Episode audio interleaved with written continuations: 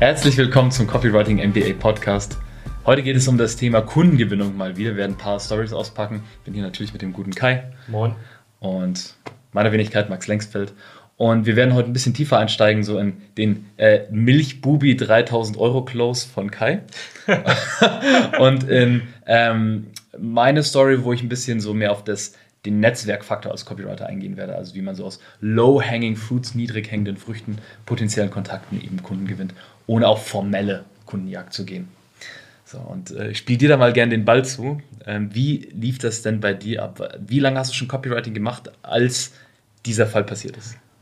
Genau, also ich bin jetzt seit, ich glaube, drei Jahren Copywriter und die ersten neun Monate jedes Detail von Copywriting gelernt, jede Strategie, jede Formel, täglich alles mit Hand abgeschrieben, voll geil, aber keine Kunden. Also es war halt nur ein Hobby, neun Monate lang. Scheiß Zeit, aber Lebenshaltungskosten war wie ein Student, also alles gut.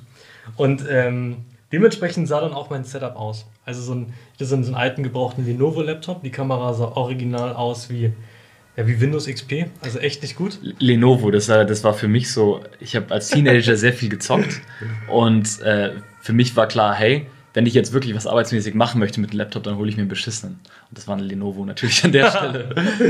ja, im, im, Konzern hatten wir die. Ich habe mir genau das gleiche Setup äh, nochmal geholt. Ja, war, war gut. Aber gut, dann war auf jeden Fall der Punkt, okay, Copywriting ist ein cooles Hobby, aber ich will jetzt halt echt mal einen ersten Kunden, so, weil sonst habe ich keinen Bock mehr drauf. Mhm. Und dann bin ich mal, habe ich mich mal getraut, äh, nach außen zu gehen, mal die ersten Leute anzusprechen.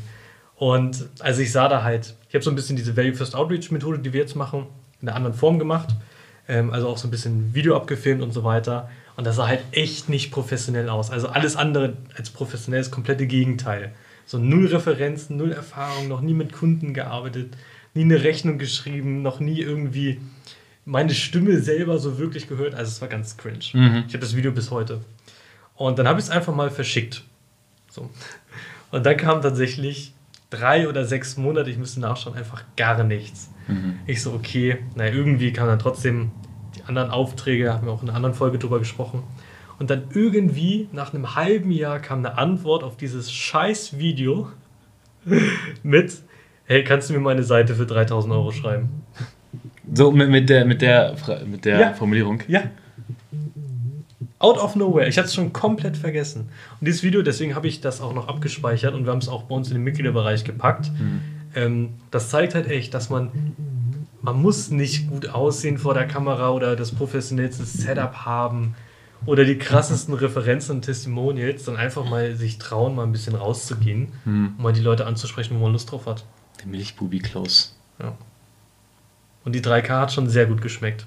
Also wirklich sehr gut. War das dann dein, dein größter Auftrag bis ja. dato auch? Ja, der, der, davor einmal war 1000 glatt, aber 3000, damn, das ist ja schon ein Vollzeitjob. Und du hattest nicht mal Follow-up betrieben? Nö. Hm. wirklich, ich hatte die E-Mail vergessen und irgendwann war sie in meinem Postfach. Mhm. Okay, danke. Ja, ich glaube, so die, die Lektion ist davon so ein bisschen nicht selbst davon ausgehen, jetzt als Copywriter, wie andere Leute auf das, auf den Kontakt, den du mit ihnen hast, reagieren.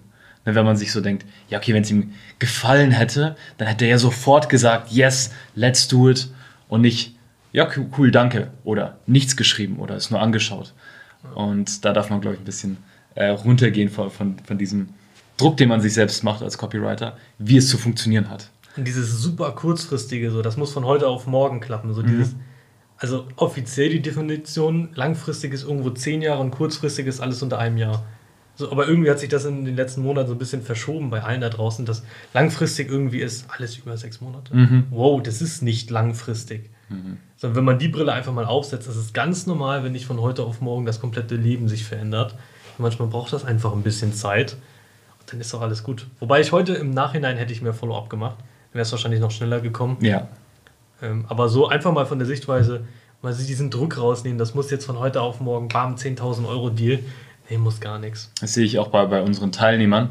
Natürlich gibt es Leute, die in den ersten paar Wochen Kunden gewinnen und dann der Durchschnitt ist ja so zwischen Woche 4 und 10, würde ich sagen, oder zwischen 6 und 10, also als Sweet Spot für den ersten Auftrag. Aber sobald dieser erste einmal durch ist, sehe ich immer wieder, wie es dann sehr viel leichter ist, Folgeaufträge zu bekommen. Nina zum Beispiel, die hat heute wieder geschrieben, 1600 Euro Auftrag. So, wenn der Ball mal ins Rollen kommt, dann ist es leichter, wie bei der äh, Dampflok-Metapher, die du gesagt hast. So als Copywriter starten ist halt am Anfang wie eine Dampflok, ein bisschen wie alles neu, was man anfängt. Man schaufelt erstmal ein bisschen Kohle rein und die Reifen funktionieren nur langsam, die kommen langsam ins Rollen. Aber dann wird das Ding immer schneller, schneller, wenn es mal ins Rollen gekommen ist und wenn du eine ordentliche Geschwindigkeit hast. Ich sage jetzt mal nach mindestens drei Monaten, vor allen Dingen, wenn du sechs plus Monate dran bleibst, dann ist es eine unaufhaltsame, unaufhaltbare Dampflok. Außer du ziehst halt als Kapitän die Notbremse ja. ähm, oder als, als Lokführer.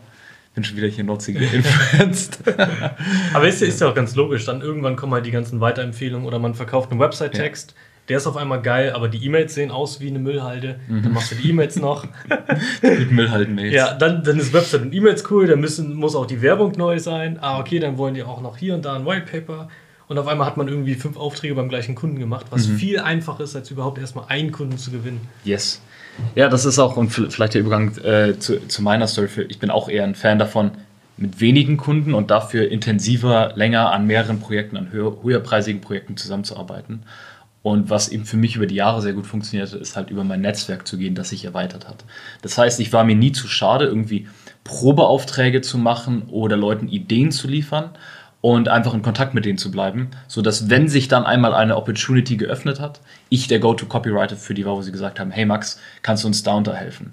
Das ist zum Beispiel vor kurzem passiert, ich habe vor zwei Jahren ein Webinar für einen Kunden geschrieben, der damit mehrere Millionen an Umsatz generiert hat und zwei Jahre später hat dieses entsprechende Webinar, weil es eben viele Leute in genau der Fassung bereits gesehen hatten und sich einfach die Umstände in dieser Nische geändert hatten, ähm, hat es nicht mehr so performt. Die Performance ist ein bisschen abgedroppt. Weniger Leute sind daraufhin Kunden gewonnen, nachdem sie es gesehen haben.